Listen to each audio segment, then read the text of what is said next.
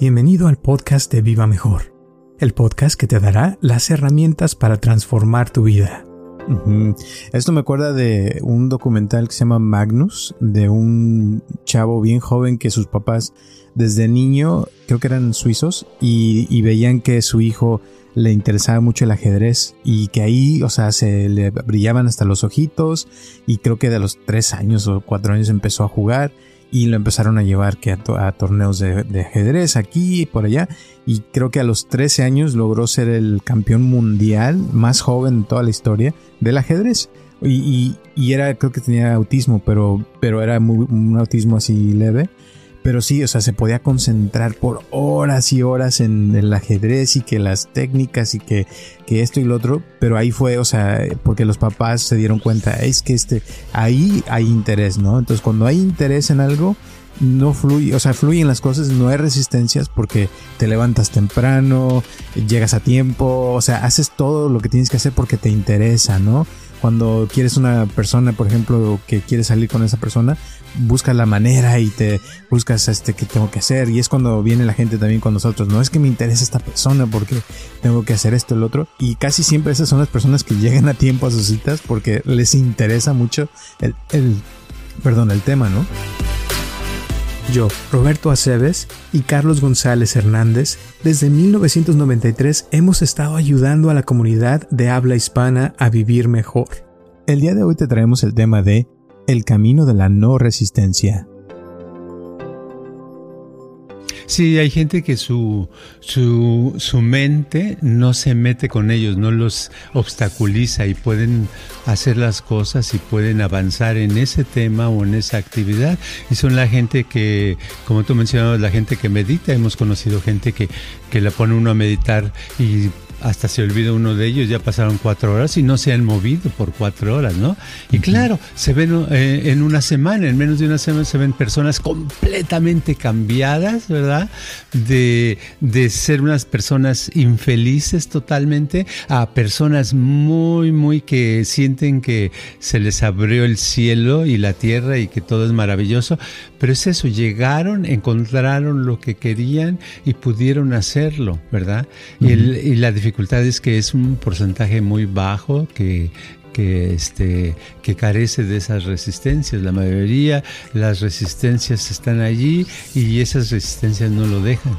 Y la pregunta, este, no me vais a preguntar cómo se quitan las resistencias, porque ya ves que es muy difícil quitar las resistencias, ¿verdad? Muchísimas gracias por tu apoyo y por escucharnos como siempre y espero que te guste este podcast de El Camino de la No Resistencia.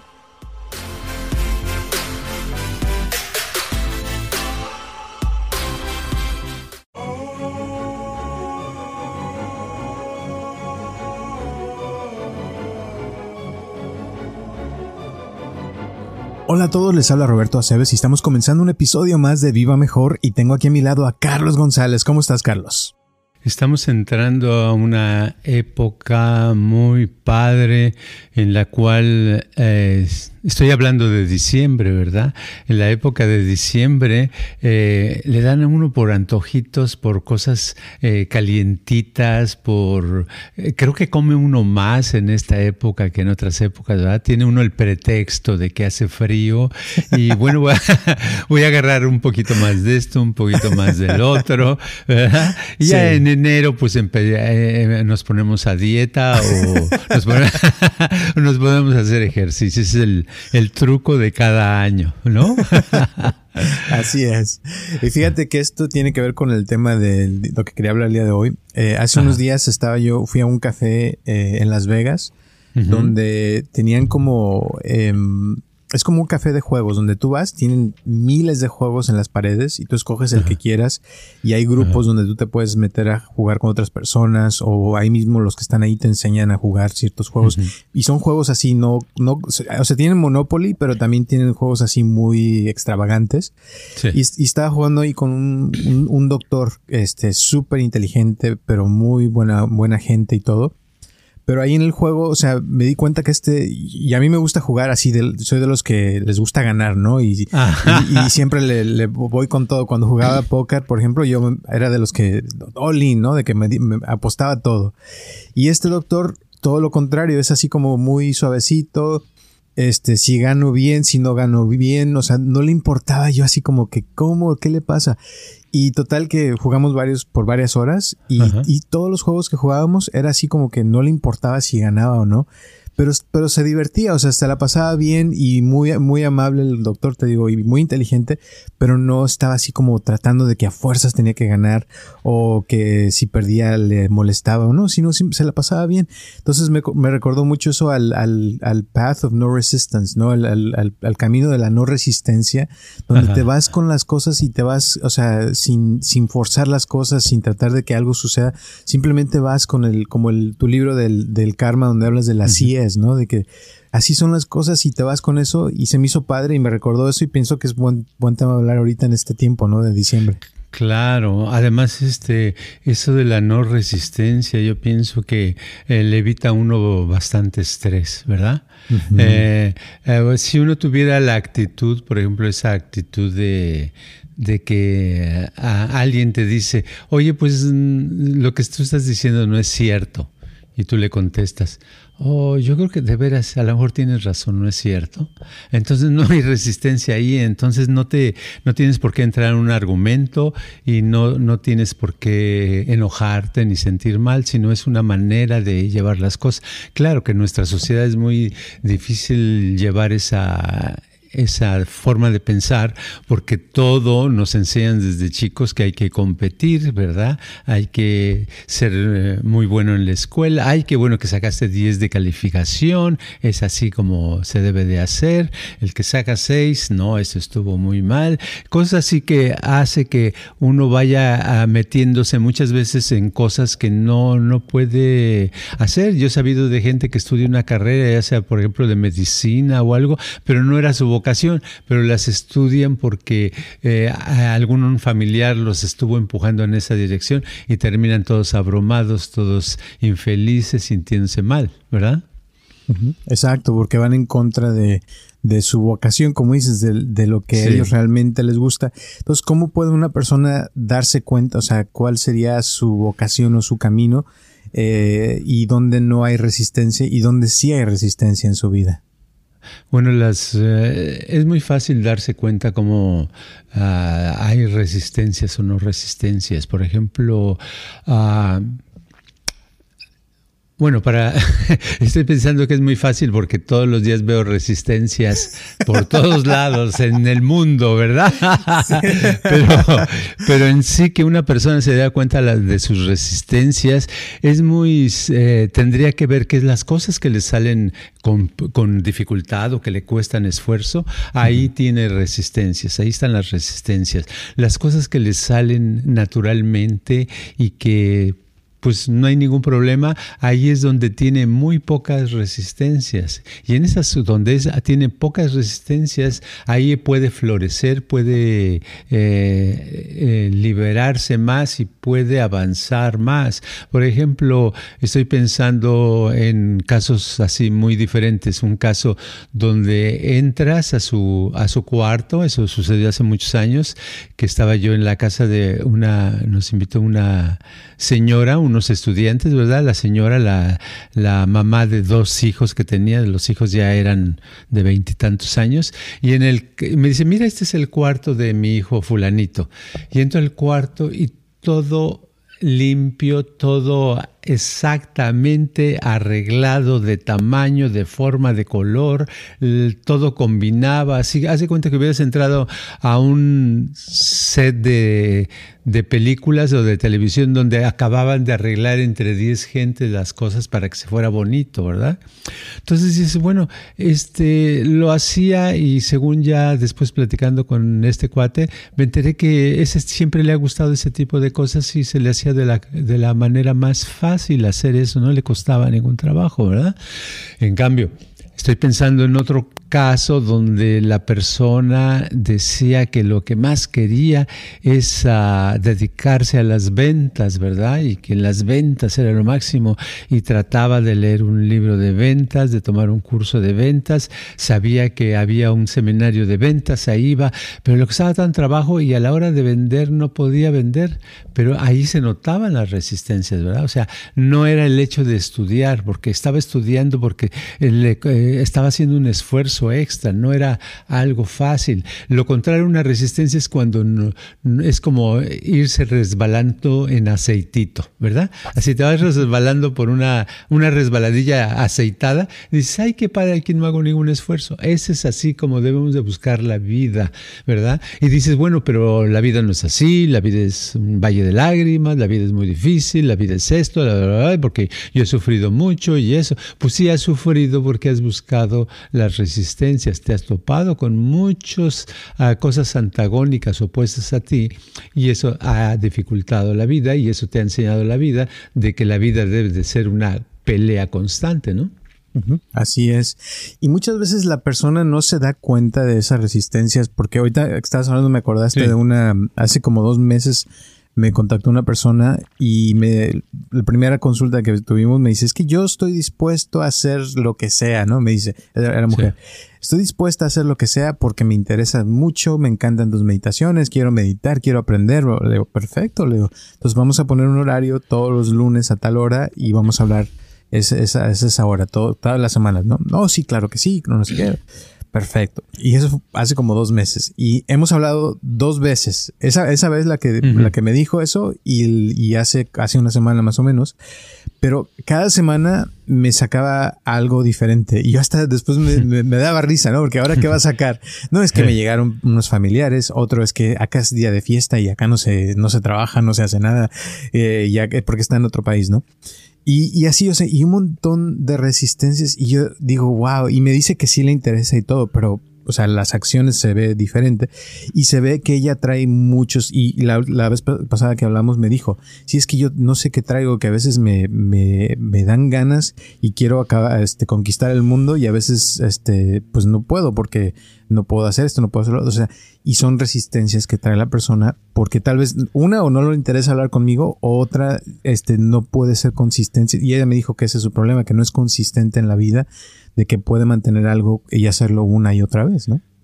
Sí, y las resistencias generalmente no son conscientes, sino son subconscientes, están más allá de la, de la habilidad de la persona para controlarlas, les salen solitas y no se da cuenta cómo salen. Son, son podemos dar uh, miles de ejemplos, porque las resistencias están por todos lados y uno mismo tiene y ha tenido sus propias resistencias, ¿verdad? En, ciertas, en ciertos aspectos. Por ejemplo, eh, se me viene a la mente una persona que una vez que, que le iba, me pidió una consulta hace años y le digo, sí, está bien, pero yo noté inmediatamente que que tenía algo, como que sí quería, pero al mismo tiempo no. Entonces le digo, que este, me dice, pues sí, yo, yo quiero que una consulta porque yo este, tengo problemas y me quiero resolver. Le digo, sí, como bien, te puedo pedir un favor, puedes nada más ponte de pie y camina ah, por el cuar por este cuarto, un cuarto no muy grande, camina dos, dale dos vueltas. Me dice, no. Le digo, ¿por qué no? ¿Para qué? ¿Verdad? Eh, eh, ¿Por qué le dije eso? Es una prueba de cómo saber si una persona tiene resistencias. Entonces se resistió desde el principio, se notó que había resistencias y que iba a haber dificultad con la persona para que siguiera las indicaciones, para que recordara, para que pensara, para que se concentrara. Y eh, en, a nivel analítico nunca se dio cuenta de que traía esas resistencias. Ni yo le dije te estás resistiendo, ni nada, nada más lo tomé como un indicador. En otro caso, otra persona también, este, le senté en una silla que era más baja en la silla que yo estaba, o sea, tenía las patas más cortas esa silla, pero era más cómoda. Le digo, siéntate en esa. se sintió y como se sintió un poquito que tenía que él, dice, no, yo en esta silla no me siento. Fíjate, generalmente la gente no contesta así, pero sí contesta así cuando de pronto se siente cierta seguridad en el espacio, en ese lugar donde está, y siente que puede decir lo que le viene en gana. Entonces dices, no, yo aquí no me siento. Que me estaba mostrando otro tipo de resistencia, ¿verdad? ¿De qué sería? Más tarde salió con otras consultas, pero allí en sí el hecho es que luego, luego muestran, la gente muestra desde el principio algún tipo de resistencia a algo, la gente muestra de como estudiante algo, de que le dejan una tarea y dice, ay, se me olvidó, ¿verdad? Esa es una resistencia, ¿verdad? Se le olvidó. O, ah, este, nos vemos mañana a las 7 y de alguna manera no llega a las 7, llega a las 8 o simplemente no llega y dice, ¿qué crees? Es que iba a venir antes, pero algo pasó, me pasó en el camino y pues la verdad es que se me olvidó. Esa es otra resistencia. O sea, hay resistencias de todo ese tipo. La resistencia nos referimos a esa... A, ese impulso que te hace no contribuir a ese movimiento o a esa acción o a esa emoción o a ese pensamiento, ¿verdad? Eh, cuando te, vas en contra de eso o a diferente a eso, ¿verdad? Y casi siempre eso, como decíamos, es algo eh, eh, subconsciente o inconsciente, es algo que no está dentro de nuestro control. Y esto también lo vemos, por ejemplo, cuando alguien se sienta a meditar, ¿no? Y que se sienta inmóvil y hay gente que tiene mucha resistencia a eso, que es muy simple, o sea, es algo de no hacer nada literal, pero como que después de, cinco minutos ya empiezan a moverse, se empiezan a rascar la, la, nariz, este que les duele la espalda, les duele las piernas y empiezan a sacar un montón de dolores y eso. Y esos dolores son parte de la resistencia a mantener el cuerpo inmóvil, eh, o la mente estable en una, en la, con la atención en un tema o algo eh, en específico. Pero ahí se ve, ahí se nota más y por eso cuando alguien se sienta por horas sin ninguna resistencia, esa misma persona se le ve también en su vida cómo es diferente y puede ser como hablamos de ese doctor que te decía, o sea, que, que no le molestan las cosas, sino puede mantener su estabilidad emocional, eh, puede tal vez ponerse una meta y, lograrla, ¿verdad? Este, sea lo que sea, porque no le, no se distrae fácilmente. Pero una persona que sí le salen muchas resistencias así al simplemente meditar, yo creo que también se le nota mucho en la vida, ¿no? Claro, se nota en todo se nota. Eh, ahorita estaba que estabas hablando, estaba recordando a un amigo de México que era actor, no sé si todavía vive o no, ya no lo he visto, pero uh, él en una época en los años uh, setentas, casi finales de los setentas, eh, me, me, me, dice un día, me fue a visitar y me dice, oh Carlos, yo quiero aprender de ti, yo quiero saber muchas, algunas de las cosas que tú haces, cómo lo haces. Era una persona muy intelectual, o sea, se leía muchísimo y se expresaba muy bien y, y vivía de lo que vivía era de actor, hacía películas, sobre todo, películas, nada más, no telenovelas, no teatro, pero pura película. Y eh, su papá había sido director de películas, por eso él estaba en ese medio. Y entonces me dice, uh, le digo, ok, ¿de veras? Dice, sí, tú haz, dime lo que tengo que hacer, Carlos. Dime tú nada más, lo que tú eh, quieras, ¿verdad? Le digo, ok, este, está bien. Uh, te voy a poner a, ok, Paco, se llamaba Paco. Le digo, ¿sabes qué? Ah, ¿Ves esa escoba que está allí en esa esquina? Agárrala y puedes darle una barridita a todo esto, por favor. y dice, sí, agarró la escoba, no te miento, como 10 segundos o 20, y dice, Ay, Carlos, de cualquier otra cosa que tú quieras, pero esto no, porque después la espalda me va a molestar. Tengo una espalda un poco este, débil, ¿verdad? Le digo, ay, Paco, este, mejor vamos, a, seguimos platicando en los cafés, porque nos veíamos mucho en café para platicar. Eh, este, era una padre, una gente muy padre, muy interesante, podía uno platicar de todo, etcétera. Por cierto, tenía una pareja, este, tenía un novio, él vivía con otro cuate, y si los veías en la calle eran casi idénticos físicamente, altotes y delgados, casi idénticos hasta de la cara. Yo decía, wow, qué curioso, ¿verdad? Pero una gente muy, muy padre, pero ahí se mostró su resistencia, nada más porque le dije agarra la escoba, ¿verdad? sí. Pero también hay, hay gente, te voy a decir, eh, hace años en la escuela, en la universidad, una, una, amiga se acercó a mí mm, porque sabía lo que hacía yo. Me dice, oye, quiero que me ayudes a despertar, ¿no? Y creo que ya lo he platicado en algún otro podcast. Y total que empezó a venir a la oficina, empezamos a meditar, empezamos a hacer varias cosas y lleva ya, creo que llevamos para el quinto año de que no falla cada semana, cada semana, o sea, y es muy puntual, o sea, y a, veces hasta yo me quedo así como, wow, o sea, esta trae ganas y a veces más ganas que ni yo, o sea, porque sí, o sea, no hay resistencia y, y, lo hace y le dices que haga esto y lo hace, o sea, y hay gente así, ¿no? Que, que son muy padres, que, que realmente les interesa algo y, y ahí fluye, ¿no? Sí, hay gente que su, su, su, mente no se mete con ellos, no los obstaculiza y pueden hacer las cosas y pueden avanzar en ese tema o en esa actividad. Y son la gente que, como tú mencionabas, la gente que medita. Hemos conocido gente que, que la pone uno a meditar y hasta se olvida uno de ellos, ya pasaron cuatro horas y no se han movido por cuatro horas, ¿no? Y claro, se ven eh, en una semana, en menos de una semana se ven personas completamente cambiadas, ¿verdad? De, de ser unas personas infelices totalmente a personas muy, muy que sienten que se les abrió el cielo y la tierra y que todo es maravilloso. Pero es eso, llegaron, encontraron lo que querían y pudieron hacerlo, ¿verdad? y, el, y la dificultad es que es un porcentaje muy bajo que, que, este, que carece de esas resistencias. La mayoría, las resistencias están allí y esas resistencias no lo dejan. Y la pregunta, este, no me vais a preguntar cómo se quitan las resistencias, porque ya ves que es muy difícil quitar las resistencias, ¿verdad? Por eso empezamos hablando de que eh, es mejor hacer cosas que donde no tenemos resistencias, ¿verdad?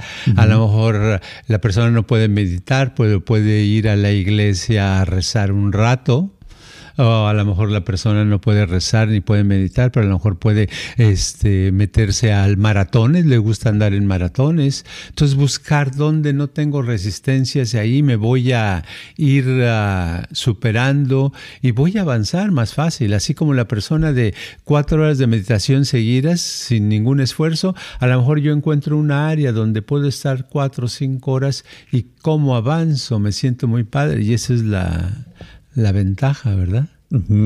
Esto me acuerda de un documental que se llama Magnus, de un chavo bien joven que sus papás desde niño, creo que eran suizos, y, veían que su hijo le interesaba mucho el ajedrez y que ahí, o sea, se le brillaban hasta los ojitos y creo que de los tres años o cuatro años empezó a jugar y lo empezaron a llevar que a, torneos de, ajedrez aquí y por allá y creo que a los 13 años logró ser el campeón mundial más joven de toda la historia del ajedrez. Y, y, era, creo que tenía autismo, pero, pero era muy, un autismo así leve.